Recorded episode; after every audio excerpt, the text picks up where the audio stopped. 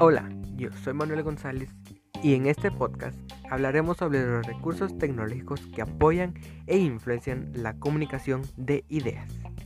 En primer lugar, señalaremos que los expertos diferencian la tecnología que se diseña y se produce especialmente para utilizar en la escuela de la que se aplica en el aula, pero como fue producida fuera de ella, a la primera se le denomina tecnología de la educación y a la otra tecnología en la educación.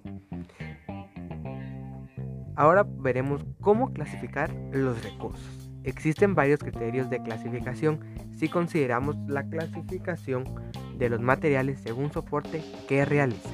Como primero tenemos los pequeños medios audiovisuales. Aquí se incluyen los tecnológicos como proyector y los no tecnológicos, por ejemplo las láminas y el pizarrón, entre otros. También están los materiales impresos, la radio, la TV abierta, como videodiscos, videograbaciones y películas.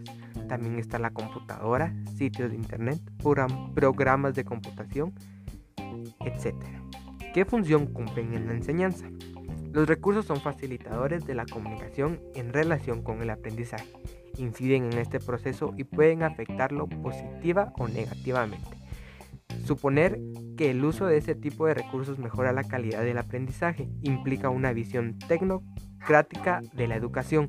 Todo dependerá del criterio utilizado tanto en la sección de los recursos como en su uso. Esto fue todo por hoy, espero les haya gustado.